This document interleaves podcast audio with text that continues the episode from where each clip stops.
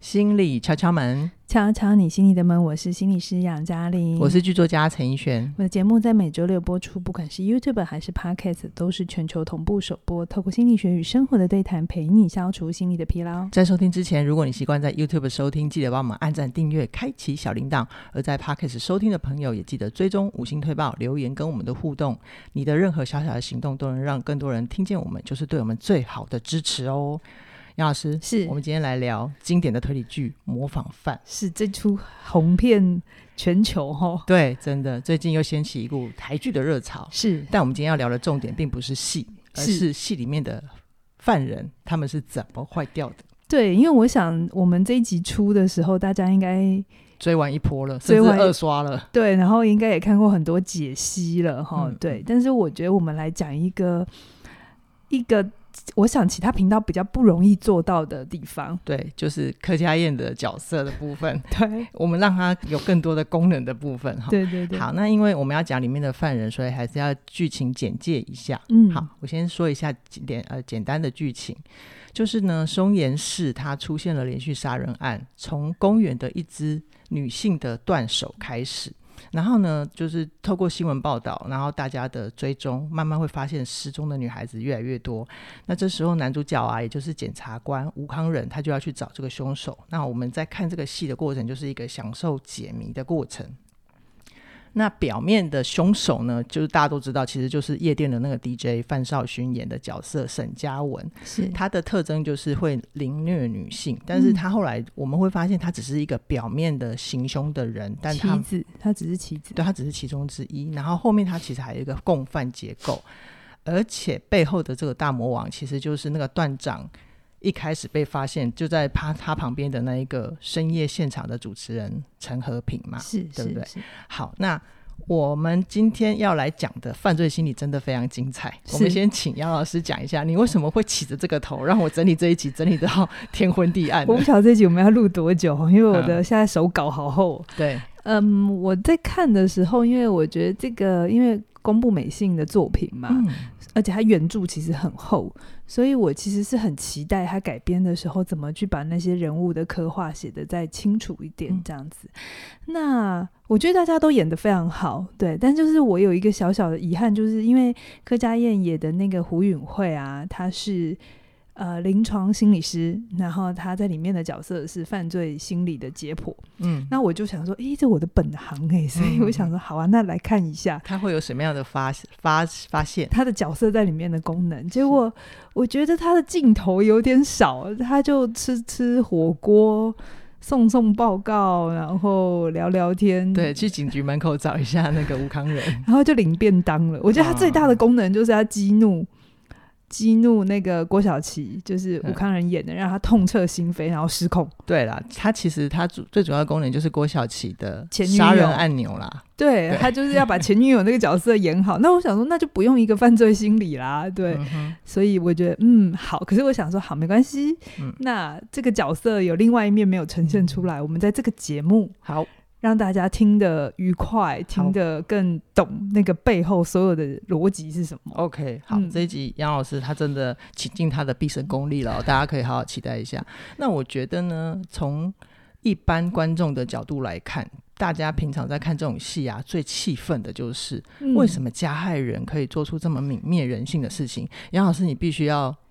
理解我、谅解我。这个时候，我真的没有办法换位到犯人的角色去跟他做换换位思考。这就是犯罪心理师要做的事情啊。好，你他告的角诉我，他的角色，如果我们一直都是对立面，我们无法理解，那我们就无法预防嘛，对对不对？对，所以我接下来要讲的这一系系列的他们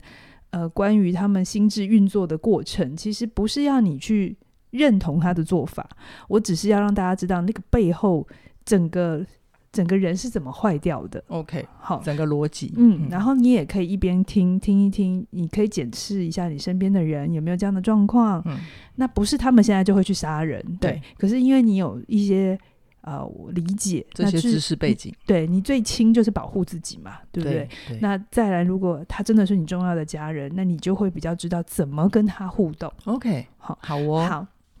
那老关师于麻烦对你加害人呢，这大概也是我中年之后才能长得出来的理解他们的能力，因为我年轻的时候就跟你一样啊，嗯就觉得这种人有什么好讨 论的？嗯，就是好，算了，我不要讲好 了。对对对，我想这是很大的很多人的反应嘛，就是嗯，你做这种很坏的事，那干脆你就消失好、对啊消灭好了。对啊但是我想要讲，就是人不会一生下来就坏掉， ，OK，这时候我们就要讲一下与恶的我们与恶的距离的经典名言嘛，嗯嗯啊就是不会有人要花二十年养出一个杀杀人犯犯。哎好，可是真的养出来了，到底怎么了？对，这个过程到底怎么？雨二那边没有解的，我们来这边解。哎、你突然，你有没有，你有没有发现最后一集吴康仁嗯，他不是出进去之后出来，突然又接回雨二那个角色？对啊，对啊，对啊就，是公社辩护人。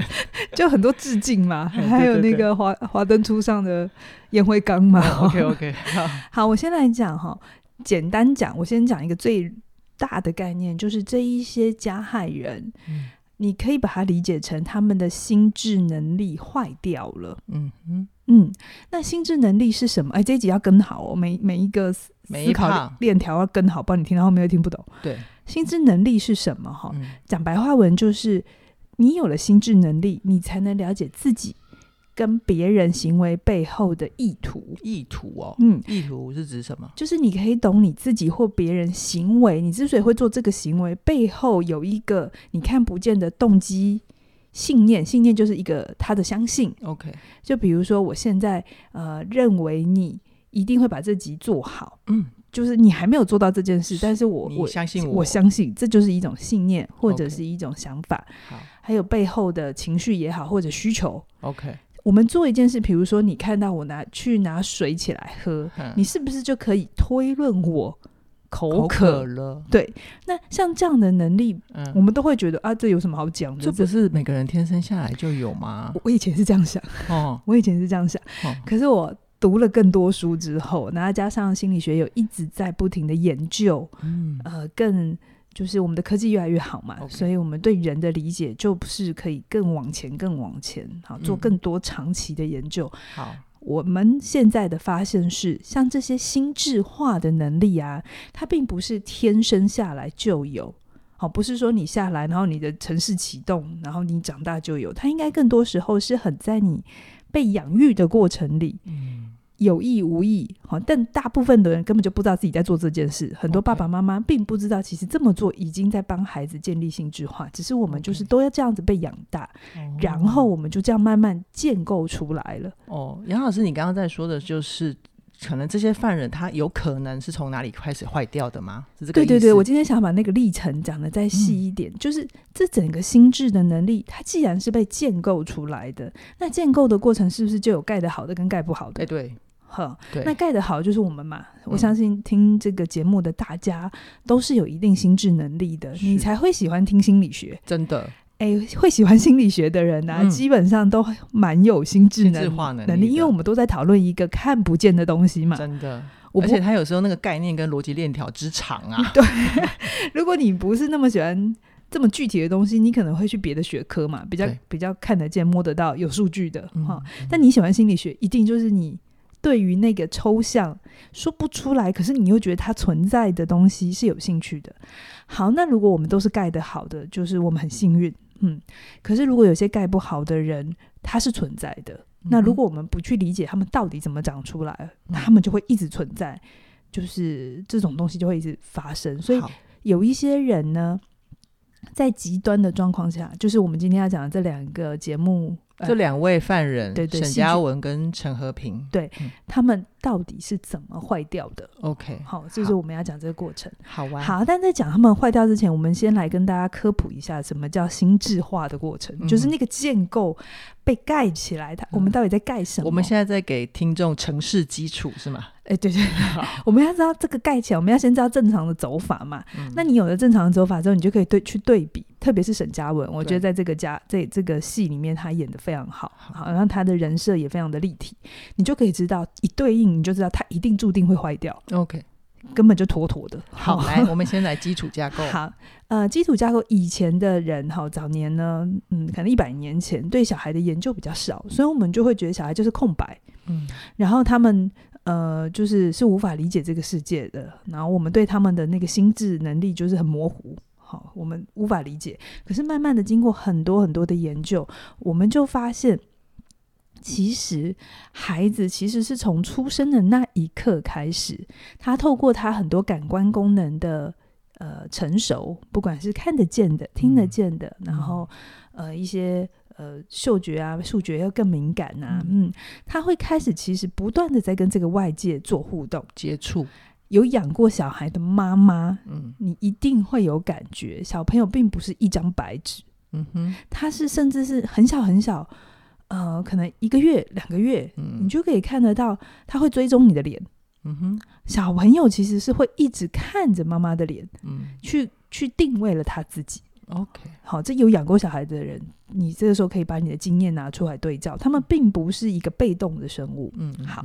那因为，呃，如果你有上《好好说再见》的话，哦，这这这一集的这个含金量非常的大，你需要有很强的先辈知识啊、嗯哦那我在《好好说再见》的课程里，我是不是有说，我们所有的人之所以今天能成为自己，不是因为我们一出生就知道有一个自己叫我，不是对，是因为我们先知道有一个客体，就是对一个外面的人。外界，我们是先知道了有一个外面的人，嗯，然后我们回头才找到了自己。是 OK，、嗯这个这个顺序是这样子的，不能弄错的。是，好，所以我们需要找一个外面的人才能回头找自己。那这个时候，重点来了。那我们找到的这个外面的人的品质，嗯，就是关键，就是关键，就是我们形成自我的关键，就是会决定你这个自我的品质的观念嘛，呃、嗯的的一个重要的差参照别嘛物，，对不对？对嗯，，嗯你找到的外面那个人越是好的、嗯有功能的，那你回头建立出来的自我是不是就是相对有功能嗯？是，好是，好，所以呃，如果你想要再更了解课题很蠢啊是什么啊，嗯我呃真建议鼓励你。你马上加入，好好好说说再见见，，整个第二章都在讲这件事情。好 OK，那这也是为什么我在讲分离的时候一定要讲这件事情 OK 因为这是最初的，没有这个，我们后面讨论长大后的分离都是，很很表面的，嗯，对，相对就对对对对。嗯嗯那就像是我今天要来讲这个犯罪心理，或者嗯讲我们自我的成长，我们不去讲最原初的，嗯我们直接就在想我们长大后的，那你就会觉得永远解释上面会有一种落差感。好好好，好，我们再回来。对，杨老师赶快，我好想听，好，那呃，我刚才有讲说心智化，心智化嘛，对心智化呢这一个概念，在这二十年近二十年来非常的流行，呃，心心理学里头啊，心理学界里头，因为它整合了所有的。我们小学堂、心理小学堂十二个学派是吗？各种不同学派的一些理论，然后汇在一起，嗯，嗯，所以它其实真的不好懂， 可是它又非常重要哈。我我我要讲这集，我也做了非常多功课。好好，那再回头来讲，那小朋友出生，他们可能刚出生一个月、两个月的时候，你会看他们哈。不管你有没有生，你看别人家小孩，你是不是发现小朋友他是没有心智化能力，他还不会语言嘛？对啊，我们语言最快最快也要十个月一一岁之后，我们嗯才会爸爸爸爸爸妈妈妈妈爸爸妈妈，很简单，对不对？所以他没有办法用语言来跟你沟通。嗯，那他们在最早的时候，他们有需求的时候是怎么办的？嗯，用用哭。肢体或者是用眼神跟妈妈交流，对，就是最常的反应就爆哭嘛。对就是如果你如果他有一点小不舒服的时候，你没辨识出来的时候，他就会越来越就是那个情绪张力就越来越越来高，越高越来越高嘛，嗯对不对？嗯然后就爆哭嘛，对对不对？好，那这个呢，你会看小朋友，你会看到他有需求，可是他有需求，他的反应因为没有语言。啊、没有理智的能力，他就情绪嘛。我们人是情绪的动物嘛，是，而且他们的情绪刚开始很很简单，哼嗯哼就哼只有哭，然后很不舒服，跟 OK calm down 下来了，舒服了。有啦，有一些小孩有中间就是会嘻嘻哈哈呀，啊啊 它不像我们成人有这么多情绪的是细分嘛，对不对？我们可能还会嫉妒，我们可能还会羞愧，嗯这种东西在小朋友没有。没有，那既然小朋友没有，那是不是就是意味着我们情绪的那个细致的能力是在我们成长的过程里慢慢、慢慢的长出来，长出来，来的嗯。那这个东西非常的重要，这会跟沈家呃沈家文非常的有关系哈。 OK，就是当我们在很小的时候，我们的不舒服，其实我们的反应是非常直接的，就我们就大哭这样子。那这个时候，这个外面的客体，嗯你找到的那个客体好不好嘛？嗯那他如果他是好的，他该怎么办？哦，嗯嗯你不用非常的优秀哦，哦你也嗯不用是拿什么博士，不用，嗯你只需要就是把孩子抱起来，嗯哼，然后说：“哦，你肚子饿饿了，没有喝到奶奶，好生气。哦，这我想所有的爸爸妈妈应该都会做吧。意思是小朋友即便听不懂，他们也透过这个过程知道自己怎么了。这个过程其实就在帮孩子慢慢慢慢的辨识情绪是什么，嗯嗯，因为因为孩子不知道嘛。可是对因为我们都被养过，对，呃，正常来讲，我们有一个被养育一个好的环境的时候，我们其实也是这样代代相传嘛。是所以我们是不是就会慢慢知道，哦哦，这个东西不舒服，可是不舒服可以分成很饿的时候会生气，嗯好，或者你的妈妈或你的爸爸会标定说，哦，很饿的时候不舒服、嗯哼，那所以每个家庭标定的东西又会有一些差异，那是这就会是不同家庭长出来的小孩又不一样，所以你看没有这个系统多庞大。好，好，或者是尿不湿湿的时候，嗯我们是不是有一种不舒服的感觉嘛？对啊，那这些原始的身体上的不舒服，小朋友就是最初他们不会想说我要买一台车车，没有买到很不舒服嘛，不会，这 是长大的事了。对，但是他小的时候，他就只有各种生理的需要对的不舒服嗯，啊，没有喝到东西，然后大便大在呃尿布上，尿布里面然后闷闷的或，者是没有人理我，没有人陪我玩，呃对对对对对，这种很原始生理的东西，这是嗯我们开始认识情绪的第一步。对，那这个时候一个。足够好的家人，足够好的照顾者，哈，我们只要能够给予他们这种生理上的满足，嗯哼，帮他们去啊、呃可以去照顾他们，然后甚至是有能力一点的，就是帮他标定出来说，哦，你哭哭，你生气气，嗯或者是你刚刚难过，嗯哈、嗯很简单，很简单，不要复杂哦，因为小朋友听不懂更复杂的嗯东西。嗯嗯但是这个东西就是你在帮孩子的情绪划重点，哦，父母亲要做的事情就是不停的帮孩子划重点。那、嗯哼呃，生理的照顾是有的哈，嗯嗯身体照顾只哦是让他活下去，可是如果你让他活得好的话，你必须把他的情绪慢慢的标定出来，嗯哦，让孩子感觉到他的情绪有被接住，好，先接住，然后再来第二个，你要帮他指出来，哦，嗯肚子饿生气，然后他就可以从你的这个回馈当中知道，哦，我这个叫生气。哦，好，那等一下那个没有人理，然后哭哭就觉得好好孤单。你甚至嗯给、你可能我不知道妈妈会怎么讲话啦，嗯嗯但是嗯可能就是哦哭哭哭没有人陪，不喜欢没有人陪。嗯嗯那他就可以知道，哦，我现在的不舒服是想要有人玩，嗯 OK 好，这种很很细致的这种从嗯可，他表征的情绪，再讲到他内在的需求，对对对对对，哦表征不是这样用的，对从不从起他表现表出来现出来的情情绪，对，所以大人第一给他辨识，嗯。然后要给他一个跟他很靠近又不一样的情绪。 OK，哎，杨老师，我听到嗯这边，可不可以这样子理解？就是我们刚出生的时候啊，就是小朋友可能他对于自己的情绪跟反应是一团糊的，但是因为我跟外界的接触跟相处，我会开始知道，哦，对我现在饿了，嗯，我因为为有外界的回馈，我知道我现在饿了啊。这个嗯东西从外界的人的反应让我知道我现在生气了，嗯，或者是是我现在不开心，是因为我没有人陪，我嗯孤单了。他们是是这样是慢慢的去把那是个一是团糊厘清。对，所以我们的所有的社会社会能力啊、与人互动的 skill 呃的的技巧，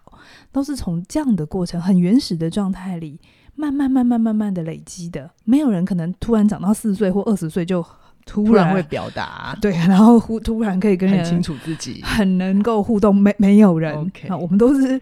一就是点点这一么点这么这点么一点点一点点的哈。然后，当然我刚才讲，孩呃父母亲要去接住孩子嘛，然后照顾他，然后帮他命名，命名完之后再帮他缓和下来。那这个整个过程就是让孩子慢慢有心智化情绪的能力， OK，他的心智化，情绪哦是可以被处理的。嗯嗯嗯，他这个嗯。我我们本来的情绪，就是在我们很原始的状态的时候，我们就是那个不舒服是很生理性的，对不对？对我们可能是说不出来，甚至不知道怎么了。对当是这个样子的时候，我们是无法处理它的。嗯，OK， 所以你会发现，很多心理学都会跟你说，你要认出你的情 绪，就是这个原因啊。你要知道你怎么了。嗯好，那这个过程在孩子里，就是他要能够把这些情绪本来是一坨的，嗯开始是有能力概念化它的。 OK，所以就是比较像是你刚才讲的表征，表 OK 嗯表现的表，然后象征的征，对你表征听不懂哈，你把它想象成让情绪变成是一个可以处理的符号嗯哼，或者是一个思考的单元，嗯哼，有点像是你脑中有很多情绪的积木。嗯嗯嗯，你当它是一坨的时候，你是无法处理它；但是当它是积木一块一块的时候，你就可以开始认出它，然后拼出你想要的样子。嗯嗯嗯，呃，到这边可以吗？还可以， 好，那这边呢？于是呢，孩子可能刚开始就可以知道，哦，我生气了。好，嗯那我认出来了。然后我随着我年纪越来越大，那个心智化不是一天养成的，他就会是慢慢慢慢，然后他会开始外外面的大人还会再教他怎么去调节这个愤怒。是好，这就这是大人最重要的功能嘛。对对对对，养养孩子在养这个，嗯，嗯，关于他的智力 IQ 到底会不会讲英文，嗯我不能说他不重要，可是他真的是六岁以后的事。嗯，嗯你零到六岁呢，你最重要的事情是让他的这个心智化的能力嗯可以做好。好好好，好，那当孩子有心智化，就是他的情绪不再是全部是一坨的，他可以是我生气了，是不是？有时候你会看到孩子他被教到说，如果生气的时候要说，或者对是呃慢用他自己的方法让嗯大人知道他怎么了我。最近也常看到有一些妈妈是说，如果你觉得你很生气了，你先深呼吸。哎哦，妈妈跟小孩说，嗯对对是不是对对对啊也可以，也可以，就是他们都在做一件事情，叫做调节小孩的情绪。嗯，情绪需要被调节，而调节的方法就是认出来、命名，然后调节它。好，知道让小孩知道可以怎么处理。这整个过程就叫心智化。好好，那如果放在大人里头，你一定很常听到一句话叫做“先处理心情，再处理事情”这个呢，就是标标准准的心智化的 流程。就是你、你们、我们虽然是大人，大部分我们的心智是 OK 的嗯，可以运作，可是你一定有那种一秒断线的时候。有，那一秒断线的时候，就是你调回了非心智化的状态，嗯就是你的心智化没有办法启动了，因为你现在被整个情绪绑架了，嗯，就跟你小时候一岁的时候，或十个月的时候，觉得饿到整个要俩拱的状态 OK 是一样的。嗯，好嗯嗯所以，我们虽然是大人，但不等于我们 always 永远都是做得好的。我们嗯有时候就是会在这过程摆荡。嗯，那理解这件事情的好处就是，你会更懂你自己，嗯也会更懂别人。哎好，杨老师，我可不可以这样理解？就是当我们心智化能够正常运作的时候，也就是我们一般常讲的理性、理智比较多的时候。对对对对，可以 OK 这么说。好，那我这边加快哦。好所以这样的下来，你能够慢慢的 calm down 下来，你是不是就慢慢能长出分化嗯的能力？分化就是你是你，别人是别人。 OK 好，我今天会生气，可是他不一定会生气，嗯因为他有一个跟我不一样的历程。好，那什么叫做行为背后的意图，对不对？就是对孩子来讲，这句话的翻译成白话文就是。他会慢慢知道，他从一坨只有我只有生理需求，然后我很想满足到，我知道我现在很生气，因为我没有喝到奶奶。嗯，好，然后我觉得妈妈现在应该马上泡好。嗯，拿给我。对，这是一种想法，对不对？对这这个基本上你两三岁的孩子就会看到他有这个能力，是，这个能力不会天生就长 出来。 对，但是大部分的人都是幸运的人。好，嗯，然后甚至是我会因为没有喝到奶奶，而且妈妈没有拿给我，我想打妈妈。嗯，这有些孩子会这样子嘛，对对不对？好对，那我为什么要打妈妈？因为我肚子饿。对，他是不是就把他的行为背后他的状态连起来了？嗯嗯嗯，这件事情在孩子身上，你觉得这到底有什么好讨论的？但是你放到大人身上是一样的。好，嗯嗯那于是他的所有的能力就会在这个过程里慢慢慢慢的从去理解他怎么了，妈妈怎么了，爸爸怎么了，然后每一个人的行为背后有一个意图，那意图是看不见，但是它存在。对，这就是心智化，然后这就是我们能够在社会上面可以在外面工作，可以跟人家沟通，可以跟人家好好互动，最原始的城市基础。 ，OK，好，嗯哼，好了，那我们现在讲完了。呃，意图，心心智化的过程了，嗯然后我们终于要来讲犯人了。然后真的啊好哦。 嗯，嗯好，所以来讲回来，犯人为什么没人性呢？，好，那我刚才在讲说，这个心智化是必须从一个外部好的课题慢慢建构出来的嘛，然后它需要有一个环境、一段时间不断的练习。对，好，那这都是一个最理想的状态。OK，可是如果孩子他在三岁以前，他的心智化是没有，呃，这样讲，总之他就是被破坏的，不完整啊。啊、因为我们都知道孩子本身理智不是一出生就有嘛对，那是很长后面的事情，嗯 甚至有人一辈子都没有长出来 嘛。 嗯，那我们基本上都是情绪的动物，所以我们会是在前面三年就要我刚才讲的，你的情绪要被认出来，不要嗯不要定出来，而且正确的认识认出来。好，关于正确认出来，它还有很多的细致的做法，我嗯以后有空再来讲。好，然后，然后你可以被呃安抚，然后 calm down，然后长出理智。所以理智才会长出来。理是智是在情绪后面。是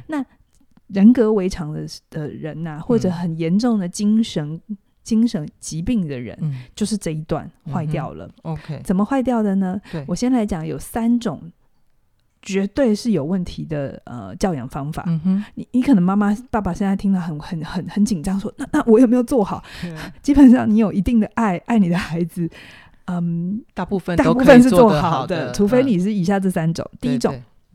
就是完全的忽视，嗯哼，完全的不去看你，而且否定你，你怎么哭我都不就是认，不理小孩了，不理小孩，这是真的会有人嗯，这这样这样子干的哈。那当一个孩子是在这个环境下长大，他会有两个感觉，一个就是他会有非常强大的生存威胁。嗯哼，因为他的哭喊，他的任何的挣扎，他呼喊不了一个爱他的人来到他身边，嗯嗯嗯，所以他无法撼动这个世界。他对他的存在是完全没有信心的。这像不像戏里面的那个犯人给被害者那种绝望的哦感觉，对，对吧？对因为他们内在就是被这样子对待的。是的，是的，哇，陈奕迅， 你好懂他们好，哦你。赶快讲第二个，第二种对，其实你看犯人怎么对待受受害害者，人你都可以去合理的怀疑他当年都是怎么被对待的。 ，OK，好，再来就是，于是他就会对这个信世世界没有一个信任感嘛，他会到一嗯嗯种嗯绝望的状态，对所以他也很渴望把这个绝望的感觉散布出去。 ，OK，好，嗯那这是第一种，叫对做忽视，是好、这是非常可怕的，而且有些孩子可能就会在这个过程里死掉了。嗯嗯嗯，那第二种呢，就是可能大家比较熟悉的哈、嗯哦哦就是非常的严厉。可是那个严，厉不是说哦教你规矩，然后、嗯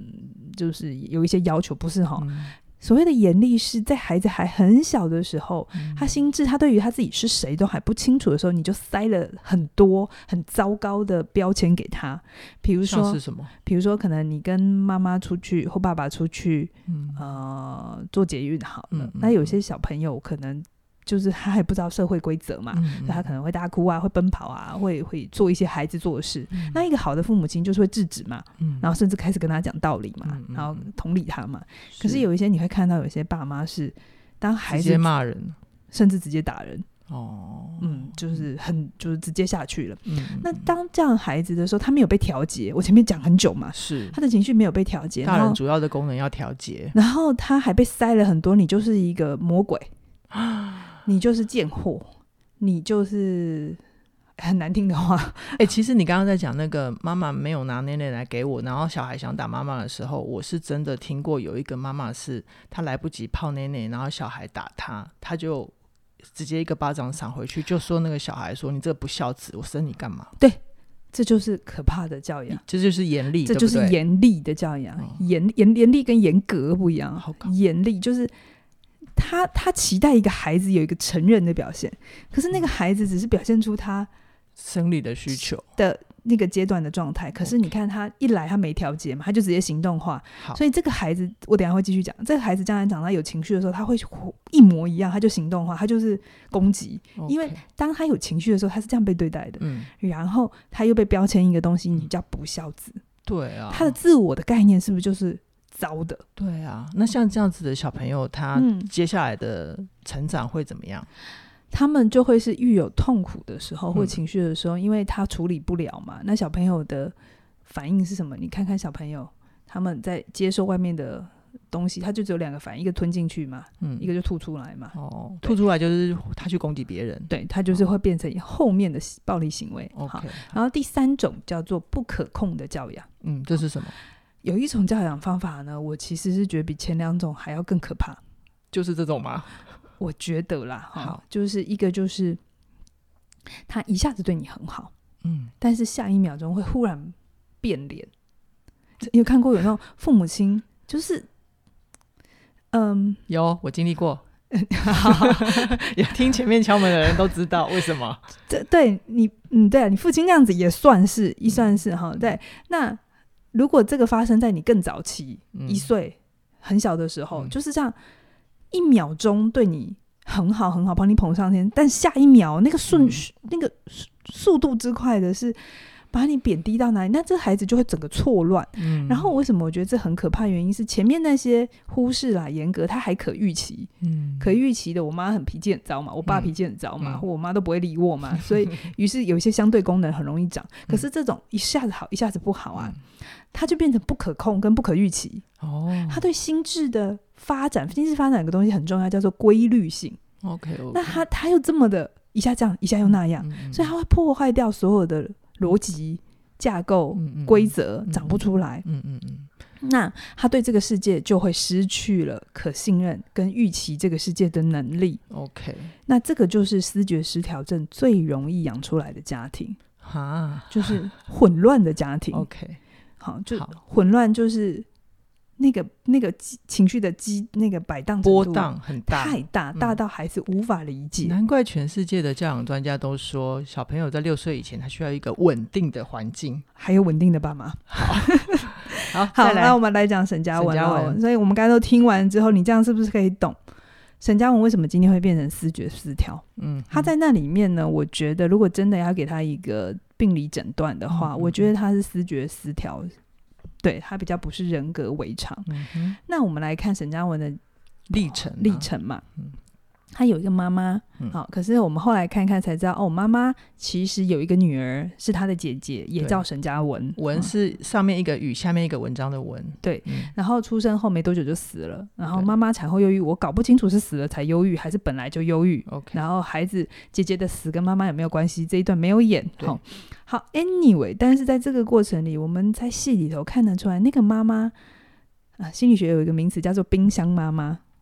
她是一个无法静应孩子情绪的妈妈，没有她是办法给小孩温度她是无法辨识孩子情绪的，哦她是只有自己的状态嘛。你看到那个戏里头很残忍嘛，嗯，她完全不管小小小嘉文在小哭嘉文她在哭，她在抗拒，她完全忽略这件事。嗯然后他直接输出他要的反应给沈嘉文。对，但是沈嘉文是不是他其实还没长好自己是谁，然后他就一直被妈妈当成姐姐的替代品，对，然后他一直去吞进去一个不属于他的他自己的自我概念。嗯对对对，好，所以他第是不是他对于自己的存在，他就是模糊的，对啊，他是。不知道怎么去建构出来是的，，而且我一直读到他有一种他的存在是被否认的，是是是，所以他是不是有忽视的那一段？对，他是是冰冰冷的，对好，那是所以他对世界是绝望的，对吧？嗯，所以绝望出来喽。嗯那为什么他们对加害人，哎、他们对受害者这么的残忍，残忍，嗯绝对是有原因的。 ，OK，好，然后因为他没有被看见，他是不是不存在？对然后他怎么抗拒他妈都没用，他的情对绪是不是没有被调节？对他的愤怒没有出不办法来透过理智化、表征化的方法消化掉嘛？那我刚刚有说嘛，我们处理不了、吞不进去的，我们就只好干嘛吐出来，吐出来就会变成攻击，攻击，他伤情绪害必须丢出去，然后嗯我们就会看到他后面开始做很多伤害犯、呃、伤害女性的事情。哦，嗯所以意思就是，一般观众觉得很奇怪，为什么这些人都不知道自己在做坏事，而且是这么残忍的事情？就是因为刚刚杨老师讲的，他中间没有被调节过，所以他就直接让他的情绪出去，就变成攻击行为反应。对如果你是正常人，你也觉得你是正常嗯人哈、你不能用你的心智能力去想他的，想说这么明显，你为什么看不见？ OK，那是因为我们有十几、二十年、三十年的这个过程，然后这个过程一直到死都可以一直心智化能力越来越好，越来越好，所以呃，大人哎。成人的社会就这个叫修养 好，是词就换掉了，但是嗯其实做一样的事情。嗯那因为对于这些心智坏掉的人，他们在理解自己跟他人行为背后的意图的时候，他是无法处理的。嗯就是我刚才讲，你要能理解自己怎么了，是因为你被表你被调节过，你对被标定过。可是如果你没有的时候，你是不是你还是活着，嗯你还是可以长大，因为这是生理的能力嘛，嗯就是嗯你嗯还是会长高，你还是会呼吸，可以可以动作，嗯对不对？可是你没有心智的能力，嗯嗯，好，然后你就是有有什么反应的时候，因为你没有被调节过，对你没有被教过，嗯你没有办法在理智的能力处理这件事情对，，而且吊诡的是，人就是情绪的动物，我们情绪又会一直出来。对所以我们就只能直接行动，对 OK，不对？所以他就无法理解自己怎么了，哎嗯也无法理解别人怎么了，嗯他就所有东西就停在一岁以前那种很原始的状态。 ，OK，好，那这里我们就会说有一个东西，大家就会知道，呃，在监狱里的人，嗯哼他们有很相似的地方，就是他们的家庭大部分都是破碎的，哦，对吧？明白了。所以你现在会知道，因为他的父母本身就没有这个能力，所以养出这样的小孩。所以他不一定是是什么杏仁核太大，会直接去冲动，他有可能是没有被调节。诶，这这个这个有研究在研究说，如果他没有被调节过，他的杏仁核会怎么样发展， OK 也是有关系的哈。嗯嗯但我们你看，这里又插出去生理心理了， OK，所以这个学问非常的大。好，然后简单讲哦，嗯，所以你会发现，所有的加害人都曾经是受害者，这是真的哈。这是真的。嗯他们在他的原生家庭里头，其实无论有没有遭遇过肢体上的暴力，可是，在情感上的这个缺乏，因为他们的父母可能本身就没有这个能力，他并不是刻意要养出一个杀人犯，是但是他可他的父母可能没有能力去做好心智功能，他们自己本身的能力就很弱，所以他就给不出来，给不出来，再加上很多先天后天的因素，嗯就变成了现在这个样子。好，好，所以像。呃受害者变加害人，嗯哼然后当这些情绪他没有被调节过，他没有被教过，他就只有两种方法，一个嗯就吞进去，一个就吐出来嘛。吞进去的会怎样？吞进去的就是你会看见有一些孩子他是没办法处理，当他巨大情绪的时候，他会去自自残哦跟自伤，然后最严重就是自自杀杀。好，哦，对，那这就是吞进这去是。吞进去的，那吐出来就是攻击别人。就像沈佳文嘛。对嗯，那回到沈佳文，嗯他的情绪来，你可以在我觉得他在这出戏的人设是厚的，嗯他的整个历程是看得见的。嗯 他的情绪来了，他是不是不管在外面被激怒啊，还是他突然他的幻觉回来了，他又看到他对对姐姐对对了。嗯对对对，我觉得他的他的思觉失调可能是很早发性的。嗯好，有些人，思觉失调是十八岁以后，但有一些真的是很小就思觉失调了。嗯嗯那这真的跟家庭有很大的关系好。然后他情绪来，他不会调节，对不对？因为他妈根本就不会。嗯，所以呢，我们以为他虐待女人是他会快乐，对这是我们自己就正常人的感受嘛，对不对真？的，但其实不是，他其实是没有办法处理自己内在的痛苦，嗯哼，他自己处理不了。所以我们说，小朋友处理不了的东西怎么办？丢出丢出去，去。丢出去，他是不是就可以在被害人身上看见了他的情绪？哎，对耶，好，这接下来这这段要跟好哦、这五好分钟要跟好。他处理不了的东西，他丢出去，，嗯，丢出去是不是犯人？呃，被害人很痛苦，哭 啊喊，那所以其实是他的情绪所以，他看见了自己的情绪。对他其实看见了自己的情绪。好他这边我们来讲投射性认同，要跟好跟好。嗯嗯嗯他看见了，对不对？嗯，然后他因为自己是破碎的，他是不存在，因为他如果沈佳文来讲，他就是他姐姐的替代品，对不对？是所以他自己无法消化的东西，他就要丢出去处理。对丢出去处理的时候，他就看见了自己嘛，对那个痛苦的自己。其实那一刻他看见的是自己，哦，不是我们以为的那些受害女性。好，好那更复杂来喽。，好，他看见了，对不对？那现在怎么办？如果是一个正常的人看见一个很可怜的人，我会想要呼呼秀秀，是那是因为我们被爱过，嗯对但他没有，对不对？对那他看到了，他在受害者身上看见了自己，嗯来，他找到了自己嘛？嗯因为嗯因为嗯他在自己身上没办法统合，他只好丢出去，他找到，可是这个时候他找到的是一个坏的自己，哎对耶，坏掉的自己嘛，糟糕的自嗯己，对不对？他这个那时候发现了自己是不是？对，，可是可是。他是坏找到一个坏掉的自己，那他嗯不喜欢这个坏掉的自己嘛，对不对对？好，那这时候怎么办？我只好消灭这个坏掉的自己，嗯因为我想是好的啊，嗯嗯嗯，我期待自己是好的嘛，嗯然后我就只好把你消灭掉。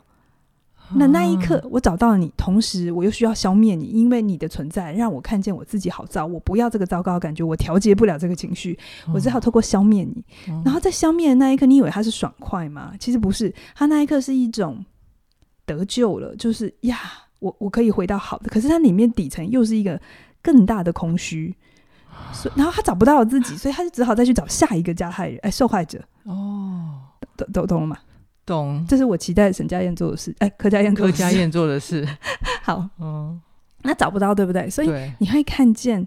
家暴，那这沈嘉文是最极端的啦。我对们讲这最极端的，你大家不要害怕，嗯这没有这么常出现。但是 OK 因为讲最极端，你会比较看得懂。嗯嗯嗯，好，你会看见很多日常生活里头，加害者跟呃家暴问题好了，加害者跟受害者他是一组的，嗯哼甚至你会说，老师你这样讲好奇怪，可是我看到好多家暴的加 害人，他们都文质彬彬，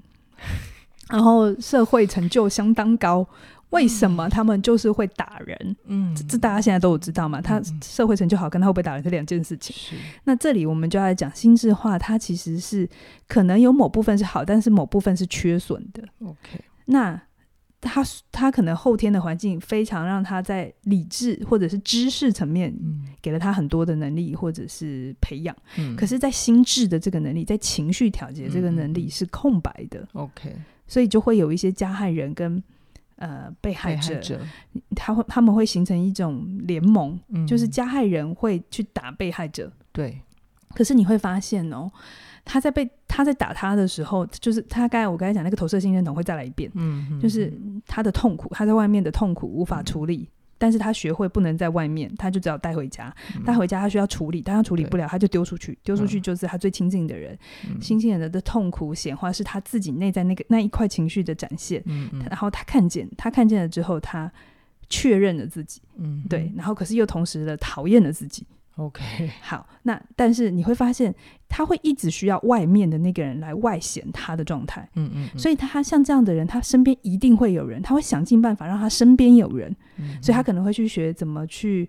建立关系啊，嗯怎么追求男孩女孩的方法。哦，他不是真心要爱，是因为他需要一个人来演他的自我，嗯所以他会把这些能力变得很强大， OK，是因为他需要有人在旁边，但是那个人进去他的关系，那个人就会变成他的受害者了，他会变成破碎的他。 OK，你就会发现，在受害那种这样的结构里头，被害者会越来越自我不见嘛，因为嗯他必须装另外一个人的自我嘛，对然后他会变得越来越破损嘛，对越来越糟糕嘛。 OK，那我们就可以去去去想的事情是，这一个受害者嗯的哼状态其实是某部分加害者内在的投影， OK OK，然后这很复杂。好，所我以现在想杨老师并没有要帮加害者说话，就是在亲密关系里面对别人暴力还是不对的啦。嗯但是我们只是想要把那个犯罪心理，就是加害者跟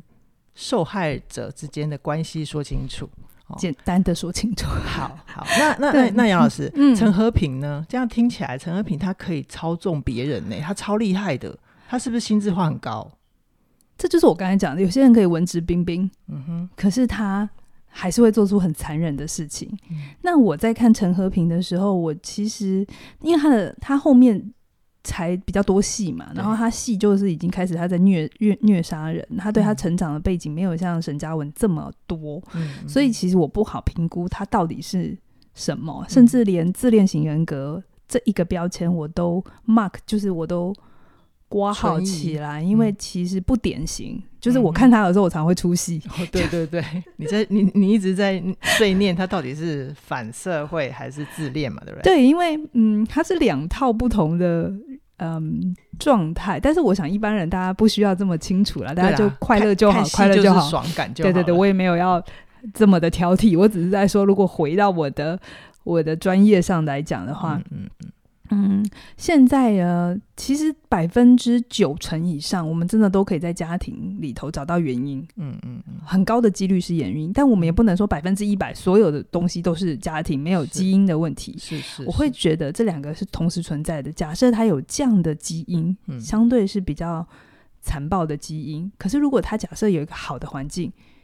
哦，那嗯哦这个基因可以不显化。 OK，我们都知道有些基因它没有有，就如果你呃有些疾病，你身体养得好，它会嗯不出现，但懂它是啊存在的。懂好懂懂，但假设他已经有这样的基因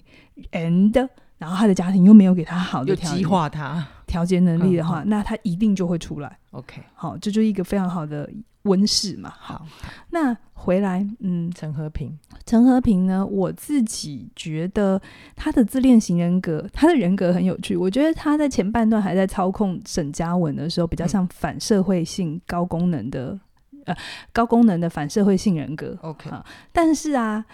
吴康仁也说对，当沈嘉文死了之后，他的犯罪模式就改了。对，可是我会觉得有点看不懂的事情，他的犯罪模式改是因为他突然就从反社会性人格变成了自恋型人格， 啊，你刚刚不是说你不计较？就是，可是，在那里我就会说，嗯嗯，但是好整个人格变呢、好奇怪哦。 OK，好，就是你让我们知道你你出戏的地方在哪里就对了，可能有一些网友呃或者观众比较细致一点，也会有发现这样的差别。嗯那我现在就跟你解答，好，你那个觉得嗯怎么怪怪的，其实是在这个人设上他做了一个大的设定，对啊然后对在人性上的连续性是不清楚的。但是因为我们的演员非常的好，嗯姚纯耀嗯姚纯耀嗯演的非常的好，所以我们就忽略这件事情吧，我们就看他的演技。哎、可是杨老师，我看的时候，我嗯真的觉得有个东西我，我一直都看不懂，就是嗯陈和平那个角色啊，是他就是如果这么高功能的话，他为什么还会这么蠢到最后要去那个啊？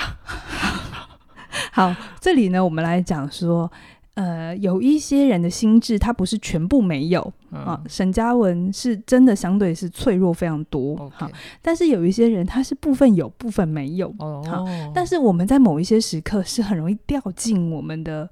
呃情绪状态的，就是所谓嗯的哼非心智化状态。这很直白，嗯你的需求被剥夺的时候，嗯你是不是就会瞬间断线？哦，比如说，你是一个很需要被肯肯定的人，嗯那你突然被辱骂了，你的需需求被剥夺了嘛，嗯嗯你就会断线嘛。哦或是如果你是一个很需要清楚的人，突然之间你被丢进一个非常不清楚的状态，嗯嗯那你的需求没有办没有办法被满足嘛，所以你那一秒就会断线嘛。嗯 也就是说，陈和平的那个关键字就叫做不重要嘛。对， 我我只要跟觉他讲那三个字，你就点到他的血了。第九集跟第十集好像这三个字是否定魔一样， 哎呀， 那你会觉得嗯呃好，好，那那戏剧效果，戏剧效果。需求不满不满足的时候就会付出行动。嗯，然后我再讲一点点，我最后再讲一点点一点点，就是他的心智会瞬间退化，嗯退化到一种他的内在世界等于外在世界啊，标准那个专有名词叫精神等同，好精神就精神等等是等于的等，同是呃大同大大同同小异的同，对，对，好白话文，白话文就是。嗯，你一定有一种状态，就是你看见的事情或你发现的事情，你就觉得它是真的，你无嗯法去接受新新的可能。比如说，有一些人他会认定他的伴侣没有接电话，就等于他现在跟别人在一起，他跟别人乱搞，然然后他无法被劝这件事情。嗯，任何的证据给他，他都不不相相信。信这就是内在的世界等同于外在的世界，它是一种在心智化退退行的状态。嗯哼，那呃，还有一个在更早的，哦，嗯就是可能这个还是内在世界跟外在世界是相同，还有一个就是内在世界大过于外在世界，这个是什么？在一些强迫性行为跟强迫性思想的人身上，他的内在世界是整个压过他的外在世界。嗯比如说嗯，他相信手是脏的，嗯他的内在相世界相信，嗯无论他清醒了多少遍，他的外在世界给他多少的证据，他都没有要相信。嗯哼，这个就是他的内在世界压过于外在世界。就是我们一般理解的洗手强迫症嘛。对对对对对，好嗯。那精神等同就是他所相信的事情，他就等化在外界，然后他会去控制外界，回头去回。满足他的内在世界。对对对对对对对对，哦，对对所以对陈和平才会让我们看见一个他想要把外在世界演成他的内在世界。对，所以他是这样整个八九十都在演这个精神等同的状态，就是你他会发现这是我的作品，嘿，他要操弄这个世界，嗯然后他觉得他有能力可以让大家听他的话，有没有？嗯他的内在世界越来越强大了。嗯，啊，中国人有一句话嘛，疯狂到最后只有疯狂才能消灭疯狂嘛，是也是那个马一男那个妙公在说，嗯他的动作越多，破绽就越多，哦，这是一样的，因为 OK 他需要把他的内在世界演化到外在世界嘛。嗯，但他本来就是不一样的东西，所以他越这么做，是不是破绽就越越因为他嗯多？毕竟就是个人，他不是神啊呐、呃，对对对，可是他的内在会越来越相信他是个神，哎，对对，特别是第九跟第十集，他的那个姿态是哦，语是气，嗯所以你会发现这些事情可能在某一些极端性人格或者是独裁的人格嗯哼，上面，你都可以看到一样的东西。嗯好，哼所以你看他就到我我讲快一点，反正他最后。呃，我们已经知道陈和平的状态，那最后吴康仁那个郭晓琪检察官到底是怎么扳倒他的嘛？嗯嗯这也嗯是大家一直说，嗯，为什么他突然就刺激刺激，然后他就要嗯起对来了、啊这样子？对啊，嗯，其实应该是说，呃，郭晓琪那个角色呢，他也是被这样的人，当这样的人存在在你身边的时候，你会有一个感觉，就是你在他身边，你没办法思考，你只能不停的反应。嗯，掉进他的剧本陷阱对里，对，他的操弄或者是他的那个行动化非常的明显。如果你身边有一种人是好像跟他在一起，你都只能做一些你不想做的事，可是你到最后都都只能去做，那我要跟你讲，你要喊暂停。 ，OK，那那个郭晓琪是不是她最后就被因为那个那个陈和平就是很希望他失控嘛，对，所以他就做出一切的行为，就是要把他逼到绝境嘛，对啊他就把他的前女友丢下来嘛确。实让郭晓琪关进去了。对对对对对，那那个那个时刻的呃郭晓琪，她确实就掉进了飞星之花，因为因为她的情绪整个失控了。对对那这就是陈和平内在渴望的剧本，他要的也是他内在的状态。是，好，那这个时候我们看吴康仁是怎么回来的？嗯嗯回来是不是他有一个学长嘛？嗯，对对对，反正他就开始剖析一下那个那个犯 犯罪结构嘛，你需要是先低头嘛，对不对对那为什么他需要先低头？其实某种程度，他的低头一部分是调节了。加害人的情绪调节情绪，让他又回到觉得哦，他掌控一切嗯哼的感觉，嗯哼，因为这是他要的嘛。嗯嗯嗯，对，那我觉得这个剧本写的很好，就是你先顺着他的要的感觉，可是嗯你的心智是比他强的、啊，是，所以你要有两套能力嘛，一套是你嗯自己的心智能力，一你套还要是懂，对方犯心人的心心智智能能力然后这个时候你就会知道他要这个，他要一嗯个被看见。好的需要嗯这样子，那于是你要先给他啊，嗯，先给他完之后才能剥夺他嘛，给他了满足了，犯人会有一定程度的卸下心防，一定有一部分是。然后我们还说前面有讲嘛，心智能力很糟糕的地方就是你给了之后剥夺，你是不是嗯就会瞬间需求被拿掉，然后你是就会激起情绪嘛，你的理智就会变小嘛，对不对对？那他是检察官，他当然希望他的犯人失控嘛，嗯，啊所以他是不不是就要激起他的情绪化对？可是他激起情绪又不能像前面姚雅慈、林心如演的那种方法嘛？嗯嗯对，那就嗯对着干嘛？哎对，所以，嗯，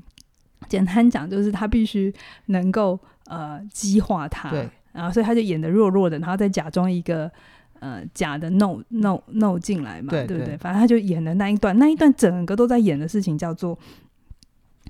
当我们的需求被剥夺的时候，我们很容易进入到情绪化的状态。当我们嗯进入到情绪状化的状态，我们会控制不了我们的行为反应，嗯我们哼就会直接奔着我们想要的那个结果去，所我们以就要马上得到满足。嗯所以在那一刻，姚纯耀一直被忽视，一直都被说你不是原创的时候，对那一刻他的需求是最高最高的。他为了要马上立即，因为没有调节能嗯力，他马上立即的得到他的需求，他就是瞬瞬间公告说：“我就是大家要看着我，我才。就是主嗯谋，所以他的需求是、不是杀人？他的需求是他被要看见，被看见。被重视，所以，如果我们一直往着他要杀多少人，他要怎么去杀人，他的手法，你就会一直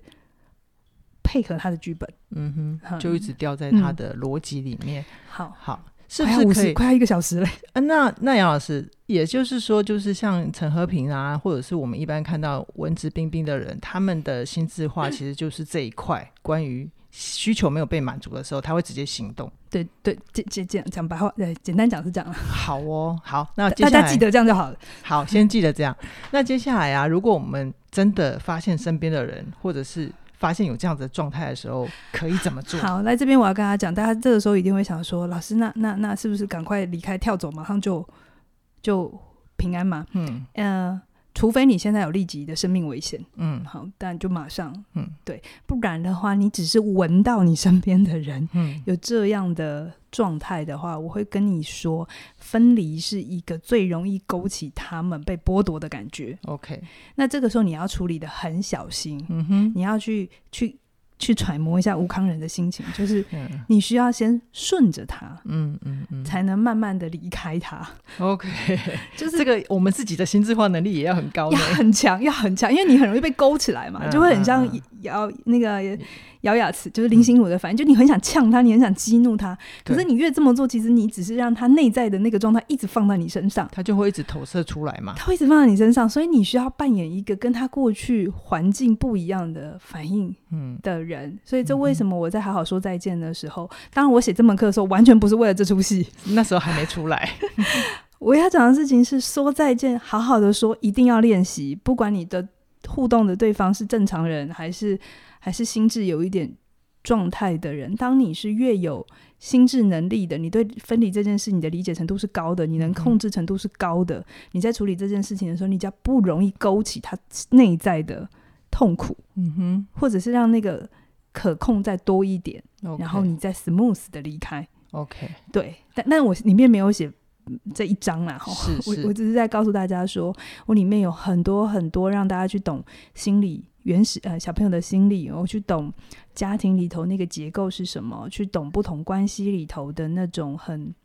很情绪的部分，嗯那个对分离可以的怎么帮自己跟帮对方调节？的先标示出来。你可以把我的课想象成是一个大家对于分离，我在调节你们的情绪，嗯我在帮你们命名，嗯然哼，后我再帮助你们有心智的能力。我没有办法一比一的知道你的事件里头是什么，然后教你怎么处理，因嗯为是不可能。可是我可以做到的事情，就跟我前面讲的，心智能力就是有人标定出来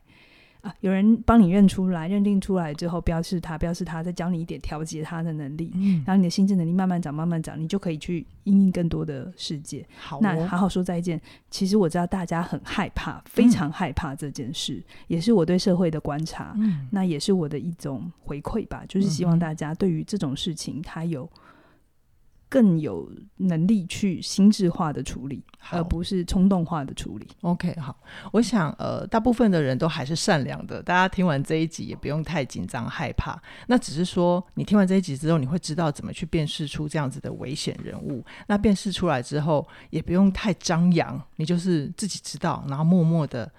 慢慢的远离就好。千万要记得，林心如的反应是大雷，他不只要有去在跟他戏互呛。戏剧化可以这样子演，对对就是有些情绪出来的时候，我们读到它，但不是要去跟它互相搅和，而是你要回到你的关系里面，你真正要的是什么？是是，对，然后去决定你你下一步要怎么行动，这就是你已经拥有了心智化的能力。是好，是那如果你想要继续修炼这个部分的话，就是嗯现在赶快加入，好快好哦说快再见，点嗯，嗯找回爱与安全感的分离必修课。快点，快点！早早鸟价快要结束，只到五月十号晚上九点，晚上九点是对二对二对八八，直到五月十号的晚上九点喽。嗯还没加入的同学们，啊、我们等待你一起加入。那如果你现在啊家里有小朋友，你想要让他怎么样好好的心智化呢？也要记得好好的收听我们的下一集喽。对，下一集我要讲回原始正常的状态。 好哦，对对对，那今天先嗯跟大家聊到这边，期待下星期提出更精彩的内容。拜拜